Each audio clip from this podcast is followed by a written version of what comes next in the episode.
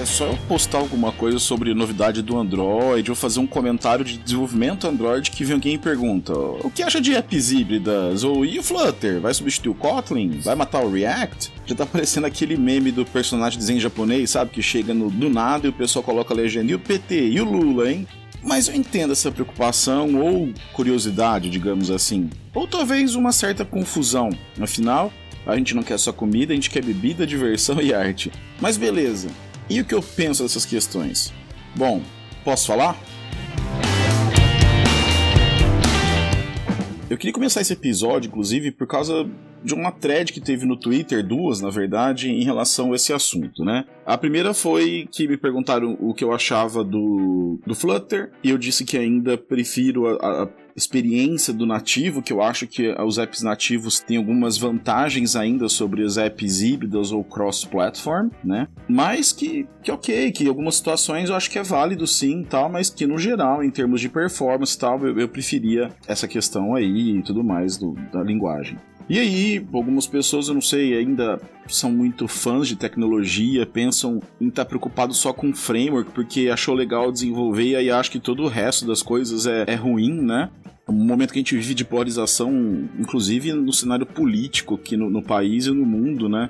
E parece que o pessoal leva esse, esse sentimento futebolístico aí também para tecnologia. E aí, muita gente fala assim: ah, porque você não gosta de JavaScript. Primeiro, não tenho nada contra a linguagem JavaScript. Eu não, nunca falei isso, eu já trabalhei muito com JavaScript na minha vida e acho que JavaScript tem suas vantagens, assim como tem suas desvantagens, como qualquer outra linguagem, na verdade, né? Não, não tem isso, tipo, essa linguagem é melhor. Eu acho que cada linguagem tem sua aplicação.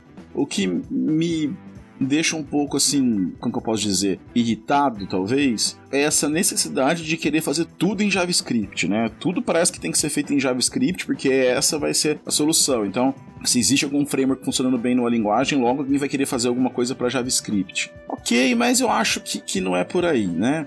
E depois vieram com alguns argumentos que eu estava dando argumentos técnicos, né? Então eu vou falando por que, que eu acho os apps nativos melhores, eu vou falar um pouquinho daqui a pouco sobre isso. E aí começou algum veio um pessoal com alguns argumentos, digamos assim que ou falaciosos ou subjetivos, né? Então assim, por exemplo, eu, eu lembro de ter falado sobre qualidade do app, de como o app é importante, questão de, de qualidade, e aí a pessoa mandou um link de um app e falou assim, ah, fala se tem um app nativo mais bonito do que esse.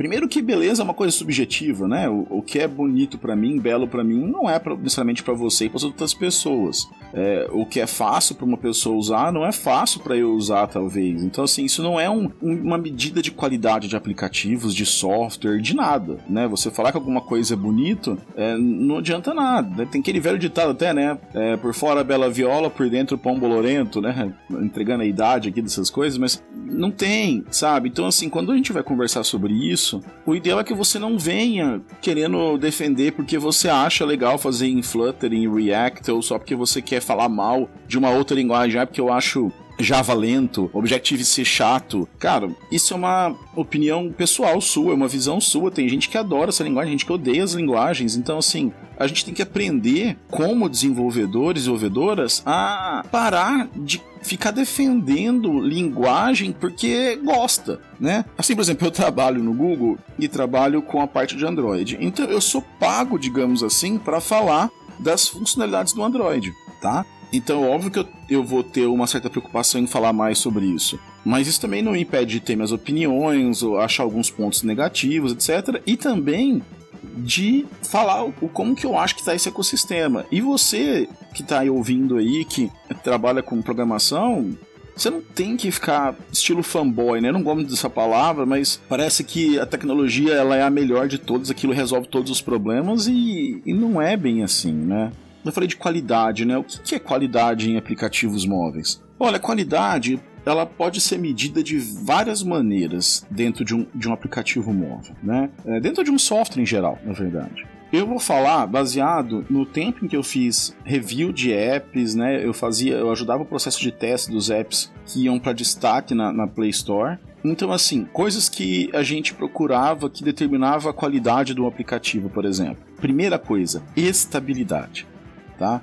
Então, assim, se o app tem comportamentos erráticos, digamos assim, né? Você abre, tem hora que ele fecha, tem hora que ele funciona, tem hora que ele funciona de um jeito, tem hora que ele fica lento. Isso já é um, um sinal de que tem alguma coisa errada aí.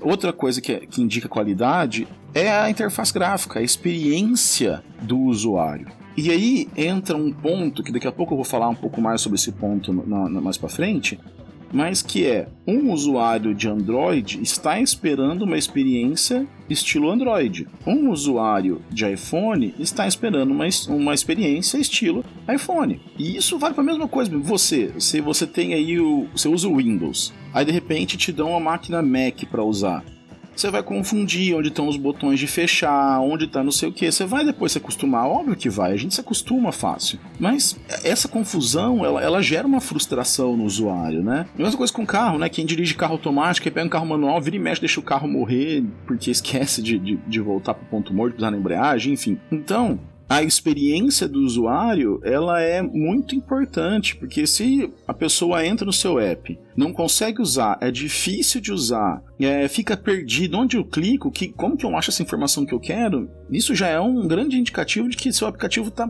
tá pecando em qualidade. Depois a gente vai entrar em outros aspectos, como por exemplo, performance, e aí englobando consumo de memória e de bateria. Por quê? Você pode ter vários problemas, como por exemplo, fazer parse de forma incorreta de coisas que você recebe da rede. Você pode estar tá fazendo um, uma checagem de sensores muito curta, né? Por exemplo, vendo coisa do mapa o tempo inteiro. Você pode estar tá baixando imagens muito grandes. E o que, que tudo isso tem a ver? Bom, isso tem a ver porque quando a rede é uma operação bloqueante, né? Quando você faz uma, uma, uma solicitação de rede, aquilo você tem que esperar para exibir a imagem, por exemplo. Então aquilo vai. Se você recebe uma imagem muito grande, se você recebe uma imagem fora de proporção, você vai ter que redimensionar, cortar, apresentar. Então tudo isso vai tomar tempo do seu aplicativo. Então tudo isso vai impactar em como o usuário usa. Além disso, se você ficar lendo muito GPS, por exemplo, desnecessariamente, da forma incorreta, isso vai acabar com a bateria do usuário. E aí, se a pessoa perceber, puta, mas um... depois que eu instalei esse app aqui do Neto, o negócio começou. Minha bateria não dura mais a mesma coisa. E aí for lá no perfil de bateria, vai ver que tem aquilo. Falando lá, ó, esse app do Neto aqui tá gastando 30% da sua bateria. A pessoa vai tirar esse aplicativo. Memória, mesma coisa, a gente, mais a gente morando no Brasil, tem vários aparelhos com tamanho de memória limitado. E aí, se você ficar baixando muita coisa, você vai sobrecarregar o cache ou vai fazer, inclusive, com que o cache não funcione direito. Então, assim, é, é complicado a qualidade ela não pode ser subjetiva, ela tem que ter métricas que você possa medir. Qual, como está o desempenho? Quantos milissegundos está demorando para carregar alguma coisa? Como que está ele está bloqueando minha thread de UI quando eu faço um download. Essas coisas, a, experiência do usuário tem que ser fluida, sabe? Você, você não tem dinheiro para contratar um tester, você está tá montando o seu primeiro app, dá sei lá, para sua mãe, para sua tia, para seu pai, para sua irmã, para seu irmão, para alguém, sabe? E fala assim, ó, usa aí, faz tal coisa nesse aplicativo. E veja como a pessoa reage, por exemplo, que de repente o que pra gente é muito fácil, para outra pessoa não é. Né? E, e, o que é bonito pra gente, pra outra pessoa não é. Então, assim, qualidade não é beleza, qualidade não é. Assim, beleza também é importante, né? A UI que eu falei, se você usa material design, se você usa outro, outro, outra paleta, outro tipo de cor, outro tipo de coisa, é importante sim mas não é o que define a qualidade do aplicativo. Né? Isso que é importante ter em mente. E aí, dentro dessa, dessa coisa de qualidade e tudo, eu tinha falado sobre conhecer a plataforma para ser uma boa pessoa desenvolvedora. E aí o Maurício Linhares, é, ele é host aí do, do Hipsters Ponteg, já gravou com a gente no Dev Community Cast, é um cara que eu respeito muito. Ele falou assim: ah, mas isso aí é besteira tal. Olha, eu não acho besteira e eu queria até explicar um pouco melhor por que, que eu não acho uma besteira. E eu não tô falando que você tem que estudar a plataforma nativa a fundo antes de começar a fazer. Eu acho que você tem que entender como a plataforma funciona conforme você está fazendo alguma coisa. Então, por exemplo, se você está fazendo um aplicativo que ele faz muito sync com o servidor, então ele tem que ficar, sei lá, o tempo inteiro fazendo sync. Você fez um aplicativo de notas e de to-do list. Então você quer sincronizar para que a pessoa consiga ver na web e no celular ao mesmo tempo as alterações. Qual que é a melhor forma de eu fazer isso? Será que o jeito que o React ou o Flutter faz são bons? Se tiver demorando por exemplo, no nativo demora 300 milissegundos e no, no demora, e, e, nesse meu cross-platform demorando 500 milissegundos, 1 segundo. O que está acontecendo? Por quê? O que, que eu estou usando? Estou usando um Work Manager? Estou usando Job Scheduler? O que, que, que essa plataforma está usando? Entendeu? Isso para mim é importante. Você consegue programar sem saber essas coisas? Consegue. Eu acho que consegue. Só que eu acho que aí vai ter uma diferença entre uma boa pessoa programadora e uma boa pessoa mediana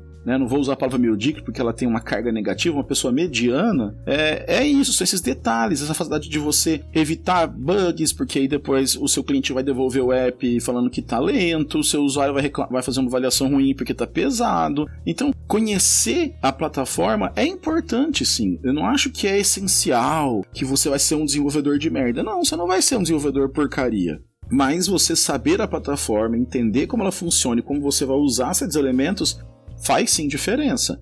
Se você faz um app que mexe com Bluetooth, você vai precisar entender como funciona o stack do Bluetooth, como que quais os tempos de scan, de ping, de quais são os protocolos. Se você nunca vai usar Bluetooth, não tem para que você parar para estudar Bluetooth. Então, são coisas que eu acho que quando você vai usar, você pode aprender e aí você deve ir um passinho à frente, não só se contentar em usar a API entenda o que está acontecendo, qual que é, como que você faz isso, e aí onde eu falei de copiar código de Stack Overflow, né, no negócio de confundirem agilidade com urgência. Vai lá no Stack Overflow, a pessoa postou uma resposta para aquela pergunta, às vezes a resposta é aquela, mas aí você copia aquele código que aquela pessoa fez para demonstrar, ou fez para resolver o problema que estava naquela pergunta. E aí você de repente está levando coisa desnecessária, coisa mal aplicada para dentro do seu código. Então, sim, é preciso a gente ter essa noção da plataforma para ser é, um pouco mais crítico quanto ao que a gente está colocando de código dentro do nosso aplicativo.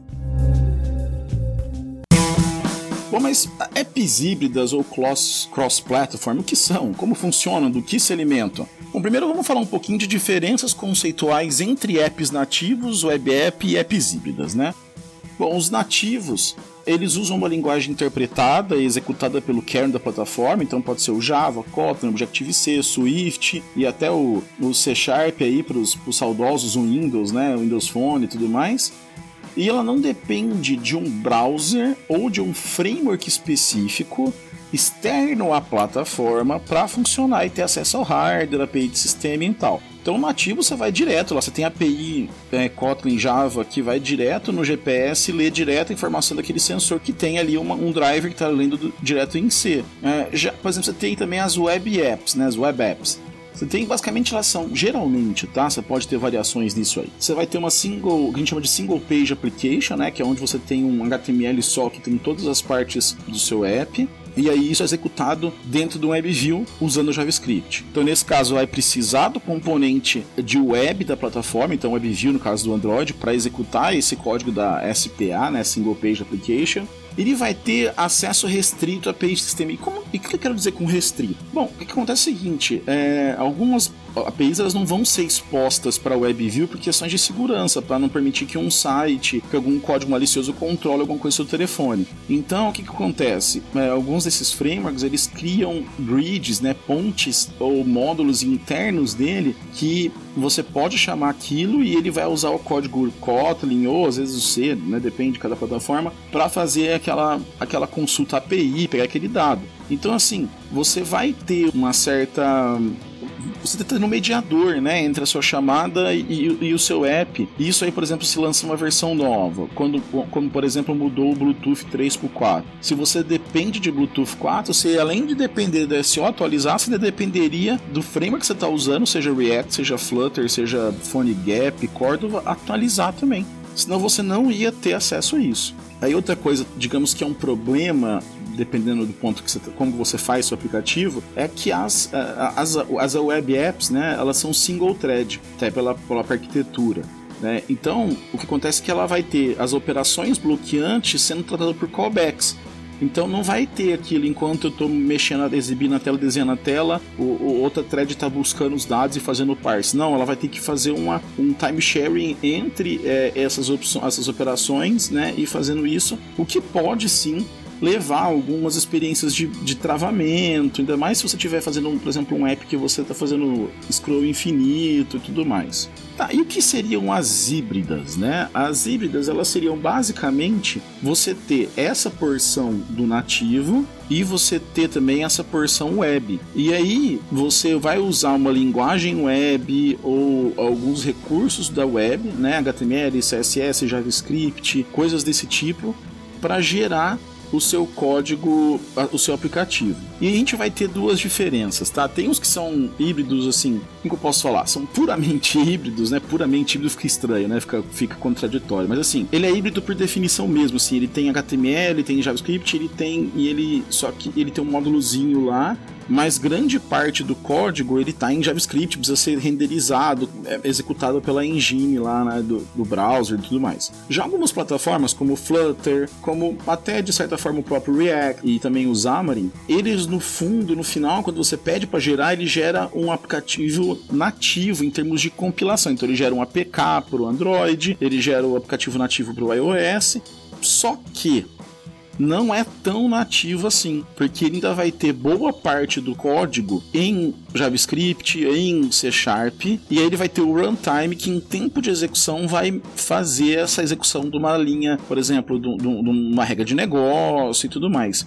E no caso da interface gráfica, aí a gente tem algumas diferenças, como o Flutter trabalha, vou falar daqui um pouquinho, como o React e o Xamarin trabalham, mas basicamente você tem diferenças de como são renderizados e todos eles vão adicionar uma camada em cima da renderização do próprio sistema operacional. Então, por exemplo, o Flutter ele pega um canvas para desenhar ele mesmo. Você tem, por exemplo, o React que ele está usando um JSON para pegar a especificação dos objetos aí desenhar aqueles objetos dinamicamente na tela. O Xamarin é, é mais ou menos parecido com o do Flutter.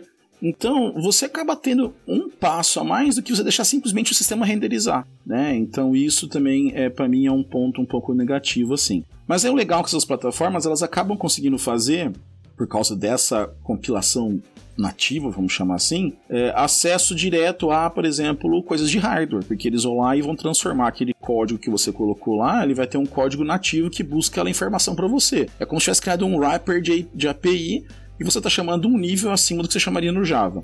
Então não vai ter muita diferença entre questão de execução nesse caso aí. Mas tem essa questão de principalmente da UI, como ela é desenhada e tudo mais. Tanto que uma coisa que chamou atenção no Flutter, quando ele foi mostrado com Dart lá no começo, era justamente essa performance ao executar a UI, mantendo 60 frames por segundo e, e tudo mais.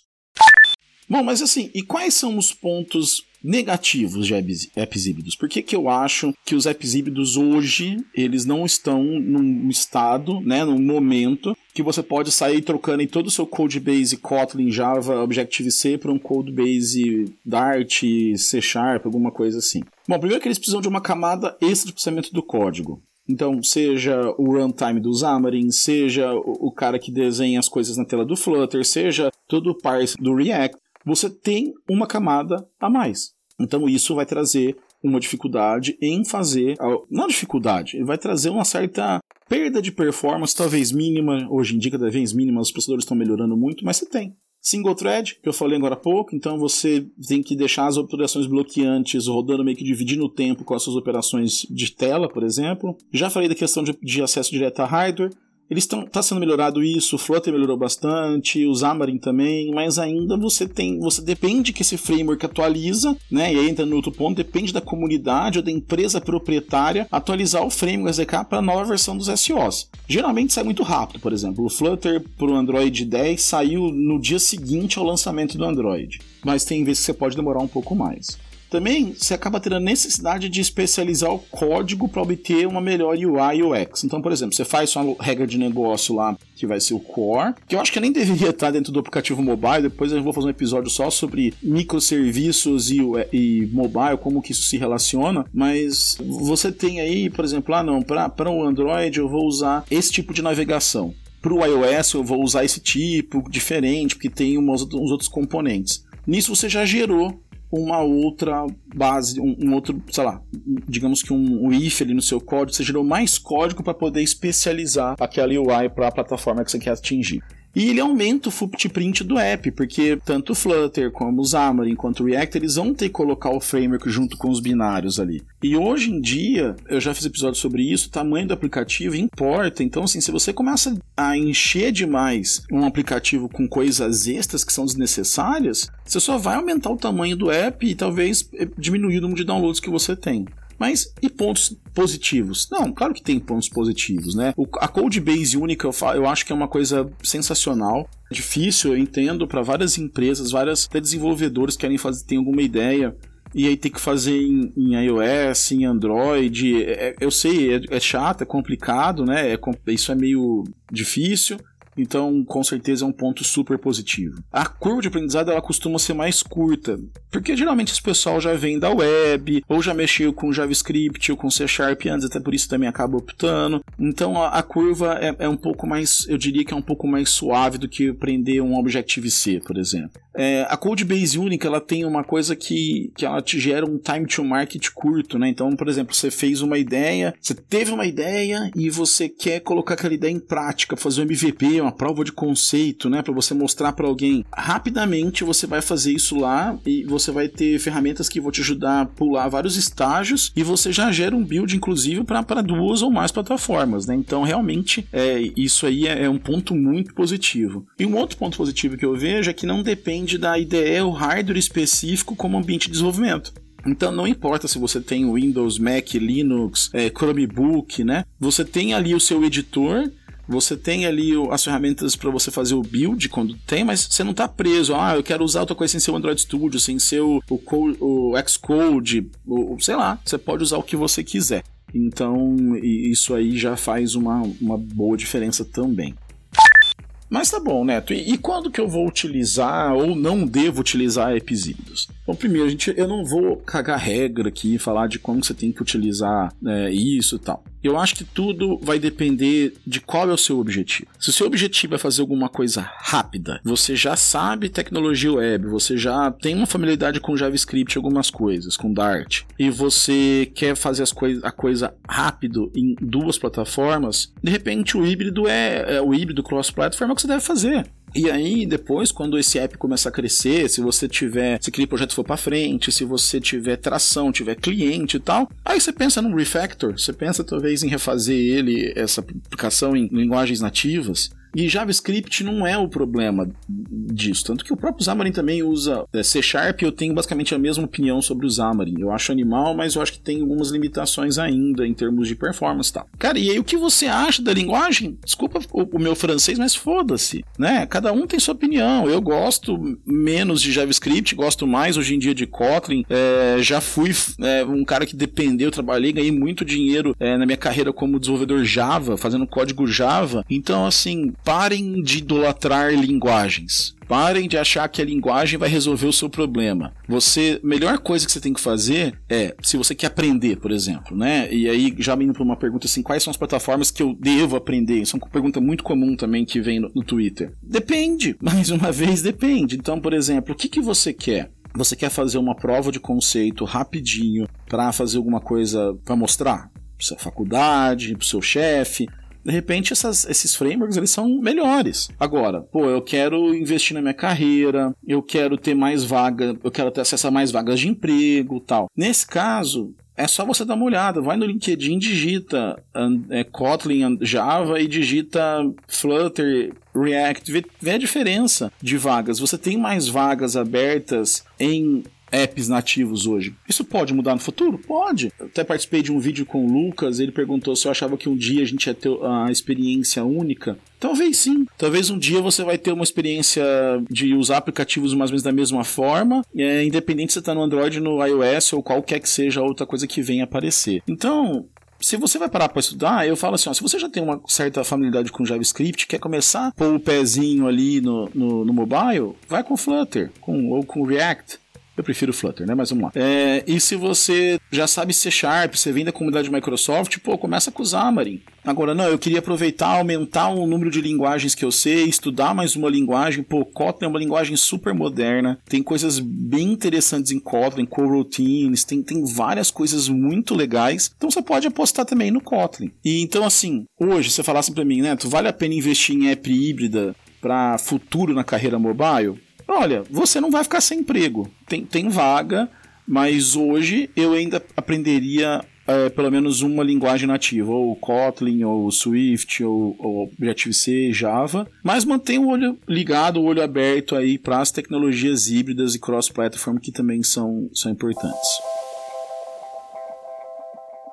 E o Flutter, hein? Bom, pessoal, primeiro eu vou fazer um disclaimer, né? Eu trabalho na equipe de Android, tá? Então, assim, eu não estou falando pelo time de Flutter, eu não estou falando pelo time, na verdade, eu não estou falando por ninguém, eu estou falando o que eu penso, como eu vejo isso, tá? Eu acompanho o Flutter desde quando era um projeto interno ainda, com os primeiros vídeos internamente, participei de, de Hack Weeks, né? Que são, são algumas semanas que a gente tem às vezes no ano para usar uma tecnologia e testar. Fazia algum tempo que eu não mexia, já fazia acho que umas duas versões que eu não dava uma olhada, ou seja, um ano, um ano e pouquinho, mas eu, eu sempre acompanhei o Flutter, então eu sei como o Flutter funciona, eu conversei com pessoas do time, e basicamente é um projeto com foco em desenvolvimento rápido, né? Com interface declarativa e que tem uma boa performance. Esse foi um dos focos principais deles em relação a ter uma, uma boa experiência, boa performance para a parte de UI. É, eu acho, eu, Neto Marinho, acho a UI declarativa cansativa para quando você tem alguma coisa mais complexa porque te, te molda aquilo visual. E o Android Studio, pô, o Android Studio está com umas ferramentas fantásticas para você desenhar interface. Então eu não acho que, que é uma coisa tão fácil para quando a, o app começa a ficar mais complicado. E usa Dart, né? Que linguagem é essa? É uma linguagem que foi desenvolvida, criada dentro do Google, e ele, ela foi criada, é usada em outros lugares e foi usada pelo pessoal do Flutter para fazer esse desenvolvimento. É uma linguagem fácil de aprender, não é complicada, ela tem várias coisas parecidas com outras linguagens, o que é muito comum Tem Code Labs ah, disponíveis na internet para você fazer, para você aprender. Você vai aprender, se você já sabe programar, você vai aprender Dart rapidinho. Se você não sabe, também você consegue aprender em algum tempo, um pouquinho a mais, mas você também vai aprender. Então, o, o Flutter é isso, ele, ele, tem essa, esse foco principalmente em fazer um desenvolvimento rápido para as duas plataformas principais hoje. Você também pode fazer para web, né? Que ele tem foco nessa performance. Além disso, tem a questão, o pessoal me perguntou também sobre Fuchsia, né? Que, e outros outros dispositivos. Realmente, o, o Fuchsia é o SO de IoT do Google, que basicamente está com foco em smart displays, ele, ele, ele funciona, a camada de UI dele funciona com Flutter. Por quê? Porque eles, eles tiveram que eles queriam alguma coisa simples, compacta para poder exibir coisa na tela. O Flutter, como ele pega um canvas de alguém e desenha em cima disso, é mais fácil, você só faz o então como se fosse o, o driver para esse novo hardware, porque toda a linguagem já está pronta. Então, é, com isso o Flutter ganhou um tempo e ganhou uma visibilidade muito grande internamente no Google com essa parte assim. Eu acredito que inclusive possivelmente o Flutter vai ser talvez ou Dart principalmente vai ser é, adotado por outras ferramentas, plataformas aí muito em breve. E, vale a pena aprender Flutter para minha carreira? Acabei de falar lá em cima, agora há pouco, né? Depende. Eu acho que não faz mal nenhum, sabe? Tem Code Labs, tem coisas, você quer fazer um app rapidão para mostrar, tá fazendo um trabalho na faculdade, quer fazer um protótipo, tá num hackathon. Puta, eu acho que é legal, é mais uma linguagem, Dart é legal pra caramba, é uma linguagem fácil, mas ainda se o seu foco for o profissional, né, eu acho que eu investiria primeiro. Então, se você está tendo que escolher, não, eu tenho pouco tempo e tenho que escolher, eu ainda escolheria aprender Kotlin, por exemplo, alguma coisa desse tipo assim. E aí, né, o Flutter vai matar o React? Gente, pelo amor de Deus, parem com essa mania de matar linguagem, matar a plataforma sabe? Nem Cobol morreu, nem, nem Fortran morreu, sabe? Para com essa mania de achar, não, agora é a pá de cal em cima do Java. Que já mataram o Java, cara, desde que eu programo? Que já mataram é, o Android? Parem com isso, sabe? É, se você se dá melhor com React, programe em React e vá em frente. Se você programar melhor em Flutter, vai em Flutter. E, e para com essa mania besta de Team React, Team Flutter. É, isso é como, como pro lado profissional, sinceramente, isso não agrega nada. Você pode ter sua opinião pessoal, você pode preferir fazer alguma coisa. Por exemplo, se você fala assim, Neto, eu preciso de um programinha que você faça isso e isso, isso rapidinho. Eu vou fazer em Java que é a minha linguagem de programação mais fluente, é o ambiente que eu me sinto mais seguro.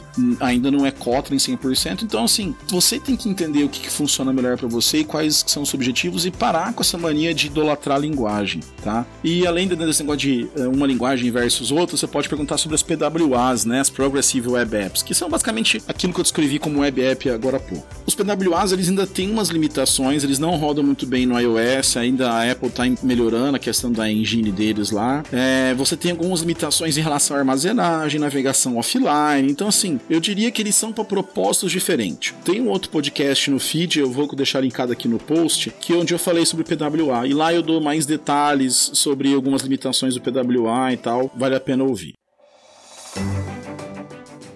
E agora, as coisas estão mais claras? Você já tem uma ideia melhor do que você pretende fazer ou entendeu os cenários para cada modelo? Bom, Faz o seguinte, deixa seu comentário aqui no post, então falaneto.com, mas entra no, no, no post, faz o seu comentário. Quiser mandar um e-mail, beleza, contato arroba netomarim.dev ou vai lá no Twitter, arroba Neto Marim, me manda o que você achou, o que, que você pensa, falei besteira, qual que é a sua opinião. Eu queria bater um papo com vocês sobre isso, entender é, se eu deixei algum ponto em aberto, se vocês querem saber mais alguma coisa e quer saber o que, que vocês acham, o que, que vocês estão pensando em investir aí, tá bom? E aquele pedido de sempre, nos avalie nas plataformas, né? a gente está disponível em Spotify, Google Podcast, Apple Podcast, Tune, Deezer, enfim, um monte de plataformas aí. A sua avaliação é muito importante para nós e compartilhe. Se você sabe alguém aí que está querendo aprender sobre isso, manda esse material para a pessoa, fala assim: olha, tem um cara aqui que fez um podcast explicando um pouquinho sobre apps híbridas, nativas, etc. Beleza? Muito obrigado, pessoal, e até a próxima.